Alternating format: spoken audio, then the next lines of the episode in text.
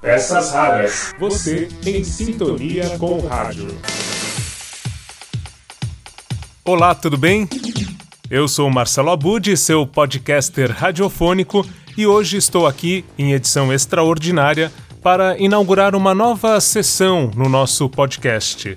É o Pode Ouvir, o podcast dos podcasts. É isso aí. Motivado pelo prêmio Vladimir Herzog, conquistado pelo podcast Vozes, Histórias e Reflexões da CBN, eu resolvi então indicar alguns podcasts que eu acredito que você deva conhecer, deva ouvir. E nesta primeira indicação, eu falo justamente do Vozes. Nesta semana foram anunciados os vencedores da 41ª edição do Prêmio Jornalístico Vladimir Herzog, de Anistia e Direitos Humanos. E no blog Peças Raras, eu vou colocar o link para você conferir todos os vencedores. São várias categorias aí de jornalistas que estão fazendo a diferença nesse segmento.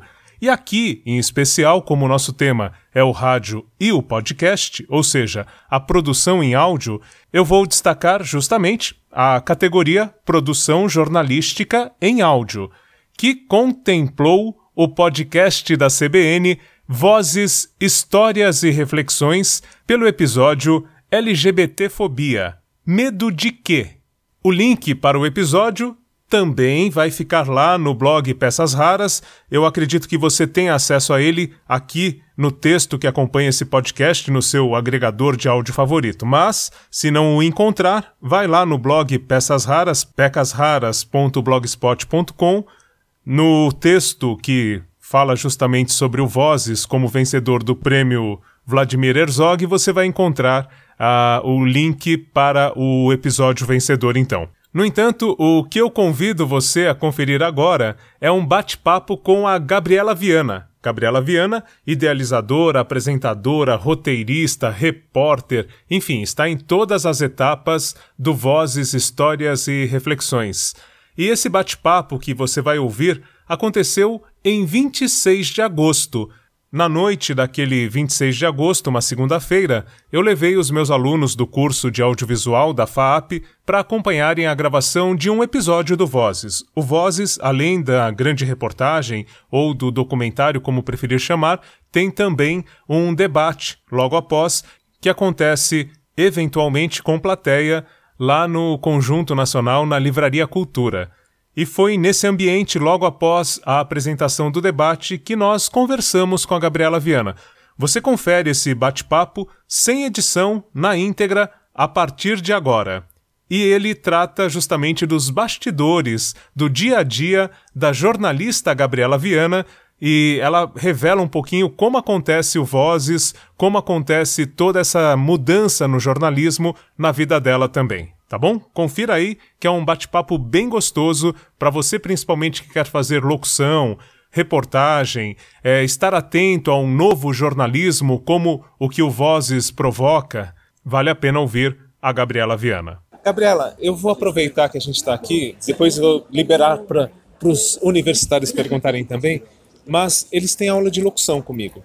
Então eu queria que você falasse um pouquinho primeiro sobre a sua preparação para um evento como esse? Como é que é o seu dia, a sua ansiedade? É, a gente teve uma aula sobre locução, eles começaram todos tensos, saíram todos rindo, conversando e tal, né? Não é isso? Então, como é que é para você um dia como hoje? É, é tranquilo? Verdade? Como é que é esse preparo todo? Então, eu tava até conversando com uma menina ali que sobre a CI, na CBN, inclusive, é, tinha um grande problema com a minha voz. Todo mundo dizia que eu tinha voz criança e que eu não passava a menor credibilidade no ar. E eu entrei na rádio e saí do ar. Literalmente. Eu não podia mais entrar no ar por causa da minha voz. E eu comecei a estudar, comecei a fazer o trabalho com a fono para poder começar a falar melhor e tal, e aprender a articular, porque eu falo muito rápido. E às vezes o pensamento é mais rápido do que o que você consegue falar e você sai se embolando em tudo. E a fono foi me ajudando a fazer esse trabalho de aprender a falar, articular as coisas e tal, e ter um pouco mais de paciência com o que você está produzindo em fala. Num dia como hoje, para mim, é o ápice da ansiedade, porque a gente, antes de vir para cá, eu estava na redação. Então, estava produzindo o conteúdo do próximo episódio, que está no, no, limite do limite do tempo e a gente não consegue terminar. E aí, algumas horas antes, a gente para, vai fazer a produção de tudo. Então, a voz é a última coisa que eu vou parar para me preocupar. Então, eu vim num carro aquecendo a voz. A gente faz vários exercícios aquele chato, você fica que nem uma louca, virando a língua, botando a língua até o fundo e gritando, falando, marcando a voz. Mas, e aí quando a gente chega aqui, você tenta relaxar um pouquinho, né? Conversar com as pessoas, conversar com os convidados. Alguns de vocês que já estavam aqui, a gente leva os convidados para lá para poder explicar um pouco como vai ser a dinâmica, até para a gente conhecer um pouco eles também e ficar mais à vontade. Então, rola um estudo antes de quem são as pessoas que vão estar comigo, o que, que elas já fizeram, é, acompanhar um pouco mais do trabalho delas quando eu não conheço muito e preparar todo esse conteúdo com todas as perguntas na mão e tudo já bem arrumado, aí eu consigo relaxar um pouquinho mais. Mas assim, nervosismo, acho que a hora que você perder também perdeu a graça. Muito bem. E só uma outra pergunta: você produz também este programa, ou seja, essas perguntas, a pauta, estão sob sua responsabilidade? E quantas pessoas, além de você, também participam dessa pauta, dessa preparação das perguntas, estudo dos entrevistados? Geralmente, quem produz o Vozes, assim, o que vai ser sou eu e a Isabela, que é uma menina que vocês viram correndo aí, que tá de preto. É, ela é a produtora oficial e eu fico ali junto com ela nessa produção. Então, quando a gente escolhe um tema que às vezes nasce do nada, nasce de tipo, estão almoçando e de repente, hum, vamos falar sobre tal coisa. É, a gente começa a fazer a pesquisa separadamente, cada uma vai fazendo a sua própria pesquisa, e depois a gente junta e chega num, num consenso do que, que a gente quer abordar, com que olhar a gente quer fazer. No Voz, a gente sempre busca um olhar humanizado das coisas, então a gente sempre traz histórias de vida. E, e, aí a Isa é um ninja, talvez ela possa falar melhor até do que eu, de como encontrar essas histórias, porque tem horas essas que eu fico. É... Essas perguntas sou eu, sou eu que faço. Aí eu paro para poder pesquisando, vou entendendo um pouco das histórias e vem um pouco da curiosidade que eu acho que é um pouco natural também do jornalista, de você ficar, tal, mas como é que foi? E o que, que você sentiu? Como é que foi aquela, aquela cena? Onde você estava? O que, que você viu? Para um evento como hoje, como a gente já vem com um estudo de quem vai estar tá lá, a gente já sabe um pouco por que, que a gente escolheu eles. O Cristiano a gente tinha trazido, porque ele já tinha participado do episódio, a gente sabia que ele tinha um conteúdo de análise muito bom e que ele fala muito bem. Então ele mesmo se edita ali. Então era muito bom trabalhar com ele a gente convidou de novo. A Mônica e a Dora veio muito pelo poder delas dentro da, da internet. A Mônica é jornalista, ela, a, gente acabou nem conseguindo abordar isso, mas ela foi a primeira, a primeira diretora de uma revista a trazer blogueiras pro uma capa. Então, tem uma ânsia ali, ela tá sempre conectada, tudo que ela falou ali é mais pura verdade para quem acompanha. E a Dora, ela veio de um. Vem, nasceu dentro da internet, né? E veio de um episódio muito recente que foi o que ela comentou com vocês do relacionamento abusivo. Então, são pessoas que estão bem marcadas naquele cenário, foram as nossas primeiras opções. E aí, depois a gente vai criando os outros caminhos, né? Que são plano A, B, C até o Z, que às vezes chega no dia anterior e não dá certo. Mas tudo isso é produzido por mim e pela Isa, assim, a gente tem um trabalho bem, bem orgânico, assim, nós dois. Mais duas perguntas da minha parte, depois fica à vontade aqui. Uma é assim, é, que dicas você dá para quem faz locução e apresenta uma entrevista, ou seja, para o entrevistador. Que dicas para um bom entrevistador? O que precisa de característica, de qualidade para ser um bom entrevistador num evento como esse, numa apresentação? Eu não sei se eu me considero uma boa pessoa para falar isso, mas assim, acho que você tem que estudar com quem você vai conversar. Você tem que saber o que aquela pessoa pode acrescentar e como que ela pode acrescentar e como que você pode tirar isso dela. Então, assim, você saber com quem você está falando é fundamental, porque se você vem conversar com uma pessoa, por exemplo, como a Dora, sem saber que ela fez um vídeo sobre relacionamento que explodiu, você perdeu o principal assunto que você tinha para falar com aquela pessoa. Então, estuda a pessoa, estuda o assunto que você vai falar, porque aí você consegue rebater, você consegue argumentar e você consegue criar um, uma, uma conversa mais gostosa, mais saborosa de ser ouvida. Eu acho que é, é bem por aí. Acho que o estudo é fundamental. E a diferença entre apresentar um evento aqui com o público, no meio de uma livraria, e agora que você está no ar também, né? É, aos finais de semana, comandando cinco horas às vezes. Tá? É muito diferente a preparação, é, é muito diferente a condução do programa ao vivo numa CBN, que é uma rádio de notícias, uma entrevista atrás da outra também no final de semana? É, porque assim, no, no programa ao vivo, o programa que eu apresento no fim de semana é o Show da Notícia, são seis horas ao vivo. Então, são pelo menos umas 30 listas diferentes. Então, são nove conteúdos que eu preciso estudar para poder perguntar as coisas certas. Então, dá um certo trabalho, assim. A gente chega antes na redação para poder fazer tudo, estudar tudo. Às vezes, ao longo da semana, eu vou fazendo. E muito baseado no que já está saindo de notícia. Então, é meio que acaba sendo um pouco orgânico também. Mas acho que um evento como esse, para mim, é três vezes mais difícil.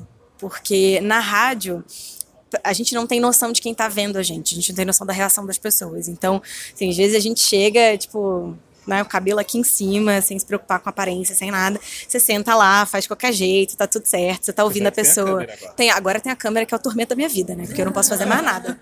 Eu não posso comer que eu tomo bronca, eu não posso beber água que eu tomo bronca, se eu bebo pouca água eu tomo bronca. E as pessoas estão vendo o que você tá falando. E às vezes você tá conversando com a pessoa, você tá com um fone aqui, o outro fone tá solto, que você tá ouvindo seu produtor e falando com seu operador enquanto você tá respondendo seu chefe. E é um pouco enlouquecedor, assim. E aí, às vezes a pessoa fala assim: você não tá prestando atenção no que o entrevistado tá dizendo? Eu tô, meu bem, porque eu já treinei esse ouvido aqui para estar tá prestando atenção no entrevistado. Já teve uma vez, inclusive, que eu tava ouvindo o entrevistado e tava passando, gente, Sandy Júnior na televisão. E eu queria ouvir, e eu tava ouvindo entrevistado, e eu tava, tipo, com um fone aqui, o outro fone estava ouvindo Sandy Júnior, eu tava, tipo, gente, tá cantando turuturo, eu tô aqui. Então, é, você vai fazer, você vira um pouco multitarefa, que é o perigosíssimo, né? Que a chance do entrevistado você entende, Gabriela? Entendo, claro. claro que eu entendo. É um pouco desafiador, assim, mas eu acho que um evento assim é mais difícil porque você se preocupa com um todo. Você se preocupa com sua, sua linguagem corporal, você se preocupa de estar olhando para o entrevistado, respondendo a produtora que está mandando mensagem para você no celular pedindo você encerrar, para a equipe que está ali atrás, assim, chega, acabou, já deu. Então acho que você fica muito mais ligado e muito. Você precisa ficar mais consciente de, consciente de você. Porque quando o entrevistado fala uma coisa muito absurda na rádio, você pode ter uma reação, por mais que tenha câmera, que tá ali, rola um delay, então dá para passar, mas aqui não dá. Então você precisa estar tá consciente, presente em muitos lugares ao mesmo tempo. Eu acho que esse é o desafio. Acho que é uma última ainda. É, quanto tempo que você faz entrevistas e as primeiras? Você estava muito presa às perguntas e chegava a fazer uma pergunta que a pessoa já tinha respondido? Você passou por alguns perrengues assim que você possa nos contar? Até hoje. Até hoje. Tem dia que você faz pergunta e a pessoa não respondeu direito, aí você volta na pergunta e fala assim, então, como eu te falava. Quando a pessoa fala como eu te falava, é porque você já repetiu a pergunta. Mas eu faço muito isso, porque às vezes a pessoa deu uma resposta no início insuficiente. insuficiente. Então, assim, você precisa insistir para ela continuar. E às vezes ela vai te olhar com a cara de tipo, querida, você não sabe fazer entrevista. Mas, tipo, não, vontade de não, você que não sabe responder, amor. Mas, assim, é, no Vozes isso acontece muito. A gente faz a mesma pergunta um zilhão de vezes até a pessoa chegar no máximo que ela pode dar daquela resposta. Então, assim, como é que você se sentiu? Ah, não, eu tava nervosa. Tipo, mas tava nervosa como? Ah, mas tava nervosa que eu tremia. Mas tremia quanto? Aí, mas eu tremia a mão, mas tremia... só a mão? Ah, eu tremia a mão. Tremia... Aí depois a pessoa eu chorava muito. Aí tipo, é isso que eu precisava de você, sabe? Se tivesse chegado ali primeiro, eu não precisava repetir. Mas no início, são 10 anos, nossa, 10 anos. 10 anos já, desde o início da faculdade. Eu entrei na faculdade em 2009. Então, no início era bem pior, porque no início eu saía com cinco perguntas você não tinha o direito de passar naquelas cinco perguntas, né? Porque, tipo, a pessoa falava, falava qualquer outra coisa interessante, você olhava e fazia assim, tipo, é isso, acabou, obrigada. E aí você voltava pra redação, eu trabalhei com, no Jornal Extra do Rio, e eu tinha um chefe que era, assim, sensacional, que term... ele mandava a gente fazer uma apuração, eu voltava para ele e falava assim, ah, consegui isso, isso, isso, isso, isso. Ele, e tal coisa. Eu, não perguntei então volta, liga e faz de novo. Aí tinha teve uma pessoa que eu liguei cinco vezes. A pessoa já nem me aguentava mais me atender. Era um policial, que eu fazia de jornalismo policial. Eu falei, então, mas é porque eu não apurei tal coisa. Aí meu chefe tá aqui brigando comigo. Ele, minha filha, vamos lá. Aí ele, esse policial, me ensinou jornalismo, assim, que ele virou pra mim. Como, quando, onde, por quê? Primeiro, como? Aí vai, falou. Quando? Por quê? Onde? É isso que você precisa responder. Ele já sabia mais jornalismo do que eu, assim. E aí, é, então. Mas hoje eu já vou sem pauta, assim. Hoje eu já chego. Pra cá eu vim com essas perguntas prontas, mas na maior parte das vezes eu vou sem nada, consciente do que, que é, quem é a pessoa e tal, mas sem pergunta pronta, porque eu acho que a conversa flui mais e aí eu consigo ter espaço para perguntar outras coisas. Não à toa, a minha equipe quase me mata, que a nossa, as nossas entrevistas têm duas horas para decupar. Então, ah, beleza, para transcrever. Posso perguntar? Pode. Eu só queria saber quanto tempo você teve, por exemplo, para essa para esse podcast. Quanto tempo você teve para preparar esse material de pesquisa, tal, as perguntas que você ia fazer?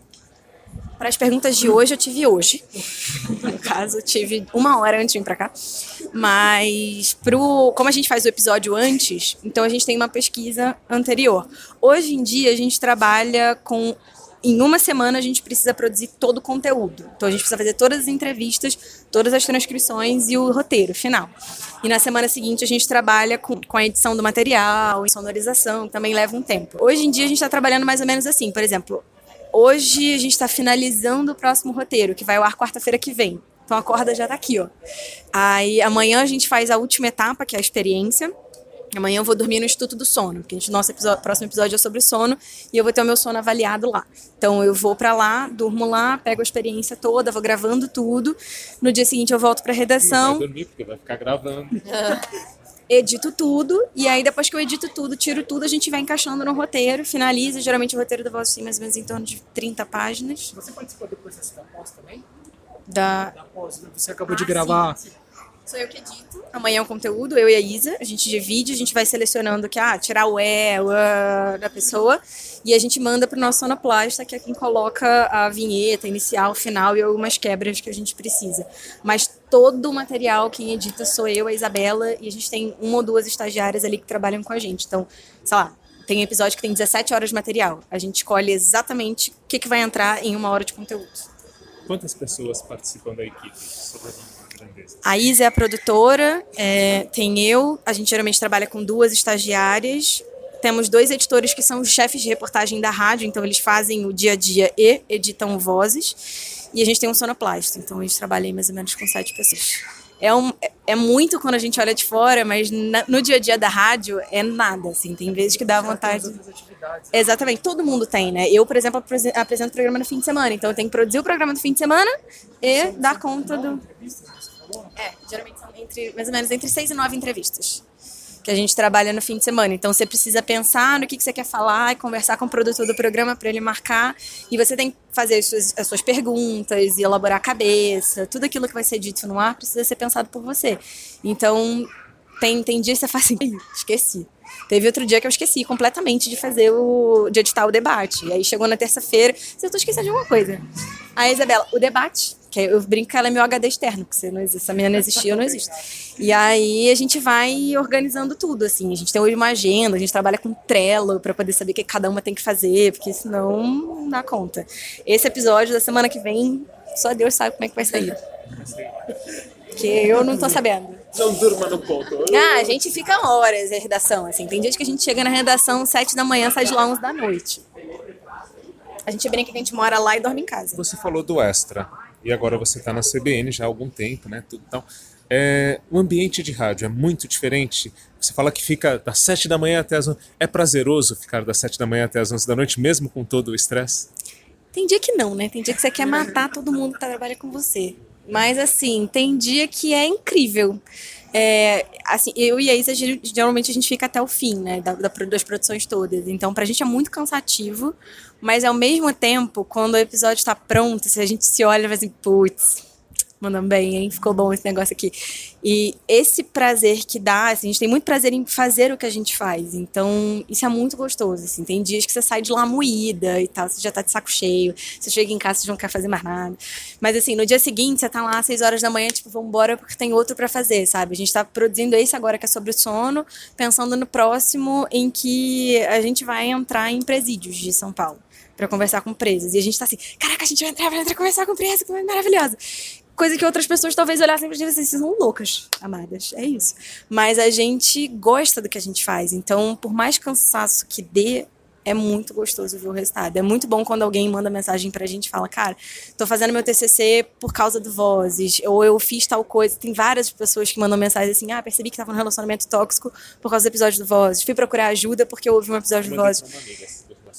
Ah, então, assim, isso pra gente, cara, vale todas as horas de trabalho, porque Sim, você não precisa ajudar um milhão de pessoas. Você ajudou uma, você fez diferença para uma, essa uma é que mais importa, assim. Para mim é, é, super isso e a gente tem tido um retorno muito legal do trabalho. Então, cada mensagem que vem, a gente divide com a equipe inteira e fala, tipo, tá vendo as horas que você passaram de madrugada lendo voz? Porque às vezes os nossos chefes saem, vão para casa e leem em casa o conteúdo de madrugada para mandar pra gente as páginas editadas e a gente poder corrigir e gravar. Tipo, essa semana eu vou entrar na rádio quinta-feira às 5 da manhã, gravar o conteúdo e voltar para casa tem que fazer mudança.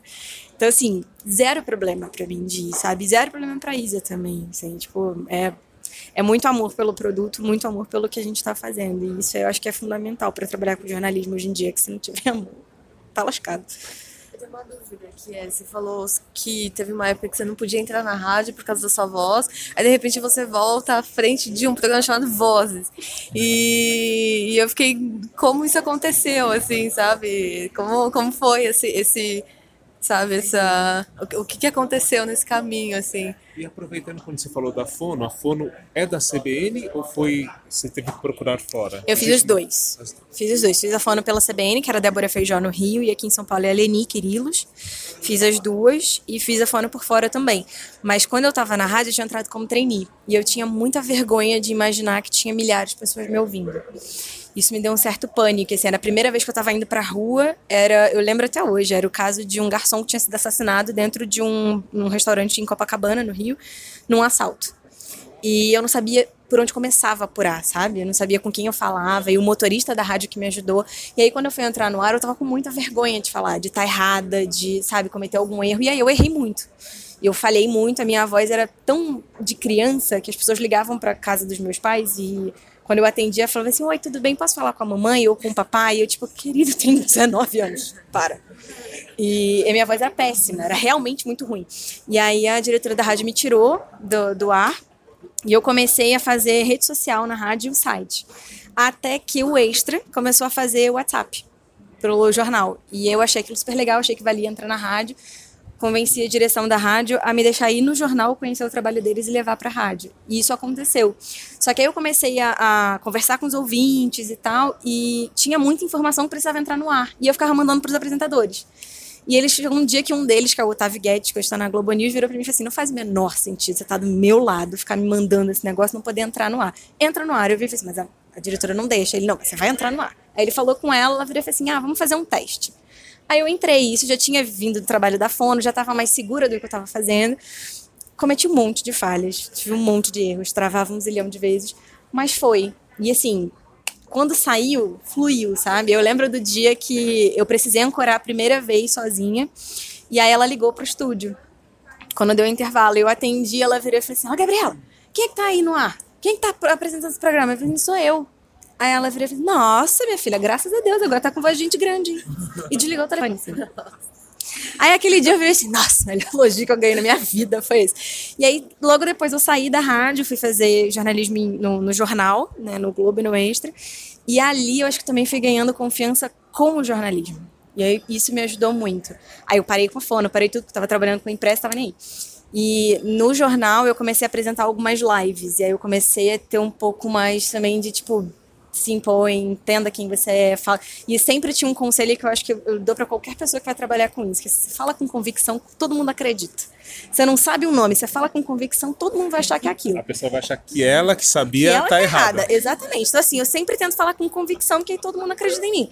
E aí isso foi me ajudando muito também a, a dominar o, o que você está fazendo. E aí quando eu vim para São Paulo, porque o meu marido foi transferido para cá, e aí a CBN, o pessoal da CBN me ligou. Eu falei assim, ah, me contaram que você está em São Paulo, verdade? É.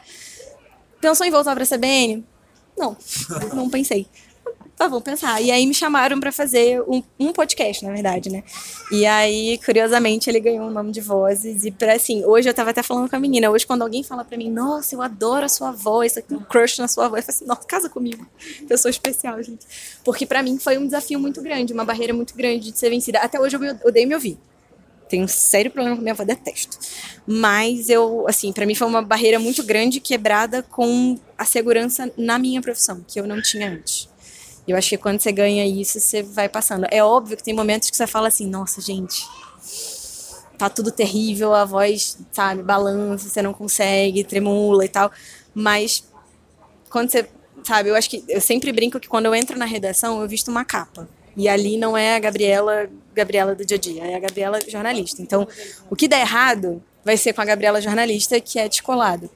Mas a maior parte das vezes que eu erro é porque eu deixei o meu emocional falar mais alto. E aí eu fico nervosa, fico ansiosa, eu travo na hora de fazer pergunta. Falar com gente importante no ar é sinônimo de eu gaguejar até a alma. Sim, mas aos poucos você vai aprendendo também. Você vai ganhando confiança no que você está fazendo.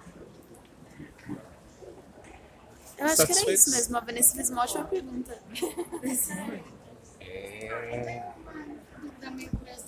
Você nunca fez teatro? Nunca fiz teatro? Não. Nunca fiz. Tem, pra ser sincera, eu tenho um pavor de público. e aí as pessoas falam, como é que você fala numa rádio? Mas não tem ninguém me vendo. Eu parto desse princípio. Quando chega mensagem de ouvinte, assim, falando um monte de coisa, tipo, ah, tô ouvindo, você tá falando muita bobagem, você tá não sei o que, eu fico, tipo, faço ideia de quem seja. Então, assim, respondo, converso e tal, mas não ter ninguém na minha frente, pra mim, é fundamental. Aqui, você repara, eu nem olho muito pro público, eu fico um pouco nervosa da pessoa tá olhando pra minha cara, eu não gosto. Fico muito aflita, muito nervosa mesmo, assim. Teatro nunca passou pela minha cabeça, embora a maior parte das pessoas que trabalham comigo já tenham feito. Pra poder ajudar a dar uma coisa, mas não. Ok. Eu tenho mania de falar sozinha, Nossa, frente do espelho, sozinha, assim, tipo, hoje eu tenho que fazer isso aqui, né? Aí meu marido fala assim, você tá falando com quem? Você tá falando comigo mesmo, né? Assim, Eu, eu mesmo, assim, tô aqui organizando meu dia. É, várias vezes eu tô falando ali, tô escrevendo alguma coisa e fico, ah, mas isso aqui tá horrível, né, Gabriel? Vamos fazer de novo. Mas isso é uma, isso é uma característica de locutor. Jura? É. Nossa, eu acho que eu, eu, acho, me acho meio Jornalista. louca, assim, de vez em quando. Jornalista. Porque às vezes eu faço isso na rua, né? Eu tô andando na rua e falo assim, nossa, eu preciso fazer tal coisa. E a pessoa olha pra você assim, tipo, desculpa, não, não é com o senhor. É comigo mesmo. Eu sou bem assim, eu falo, nossa, o tempo inteiro. Eu gravo às vezes, tenho uma ideia boa, tipo, às vezes eu acordo de madrugada com alguma ideia boa, eu vou gravo. Tipo, ó, tem que lembrar de coisa. fazer tal coisa, tal coisa, tal coisa, tal coisa. É uma boa regra. Eu tenho do lado da minha cama, sempre pra anotar. Pra anotar. Sempre foi sua missão é trabalhar nessa parte jornalística ou você tinha uma outra ideia? Assim, você já tinha... Foi algo que você foi desenvolvendo, que você sentiu que você foi desenvolvendo? Eu estudar medicina. Eu prestei vestibular para medicina e eu desisti aos 45 do segundo tempo. Meus pais ficaram extremamente chocados e decepcionados. E eu fui a primeira jornalista da minha família. Primeira e única, né? E para os meus pais era um mundo muito novo. E eu não sabia bem por que eu estava fazendo jornalismo. Eu só sabia que eu queria. Que eu vi uma palestra e aquele cara me encantou muito, que foi o meu orientador da faculdade até. É, tudo que ele falava do trabalho, para mim era fantástico, era aquilo que eu queria fazer. E hum, aí eu larguei, desisti da, da medicina e tal, fui estudar jornalismo. E aí quando eu tava na faculdade, eu tinha sonho de todo mundo que faz jornalismo. Eu queria ser a Fátima Bernardes. E aí, até o dia que eu percebi que só dá, tem lugar pra uma Fátima Bernardes, né? Na bancada. E sempre quis trabalhar com vídeo, assim. Tipo, meu sonho era ser repórter de TV. Até que eu entrei no rádio. E aí, eu lembro meu primeiro dia no rádio falando pra mim assim: o rádio é a coisa mais viciante que você vai fazer na sua vida. Aí eu, ah, caô, né? Chatão. E depois eu descobri que não era. E aí, assim, aí sim, virou. Porque eu sempre quis trabalhar com algo que pudesse fazer diferença para as pessoas, assim, conteúdo, sabe? E hoje eu consegui fazer isso, é pra mim a coisa mais legal que tem. Aí então a Gabriela Viana conversando com a minha turma de audiovisual da FAAP no dia 26 de agosto, lá na Livraria Cultura do Conjunto Nacional. E desde o primeiro episódio do Vozes que eu ouvi, eu lembrei imediatamente de um outro projeto incrível pelo qual eu sou apaixonado e que também venceu o Vladimir Herzog, isto em 2015. Eu estou falando do Rádio Doc, do jornartista, é como eu costumo chamar esses jornalistas que colocam arte em tudo que fazem. Então o jornartista Caetano Cury venceu com o Rádio Doc em 2015 o prêmio Vladimir Herzog nesta mesma categoria, agora que eh, destacou Vozes da CBN. E à época, lá em 2015, eu fiz uma reportagem com o Caetano Cury para o podcast do Instituto Claro. O link também está no blog Peças Raras. Vale muito ouvir esta reportagem que eu fiz com o Caetano Cury em 2015 sobre os bastidores do Rádio Doc. E depois eu vou deixar um último link para você curtir todos os episódios do Rádio Doc que o Caetano Cury colocou também no YouTube. Tá bom? Um grande abraço para você. Eu espero que tenha gostado de conhecer um pouco mais desse jornalismo, né? O jornalismo feito com arte que eu sou completamente apaixonado e com temas humanos relevantes e cada vez mais que precisamos ouvir sobre. Afinal, direitos humanos tratam dos direitos de todos nós, humanos. Um grande abraço para você, até o próximo episódio, quando eu volto com mais peças raras, toda quinta-feira por aqui, ou em edição extraordinária, como acontece neste episódio, né? É, se você quiser falar comigo, dar alguma sugestão, contato pecasraras@gmail.com contato peças raras sem o cedilha, né? Então contato pecasraras@gmail.com. Espero a sua mensagem, a sua dica e até a próxima quando eu volto com mais peças raras para você.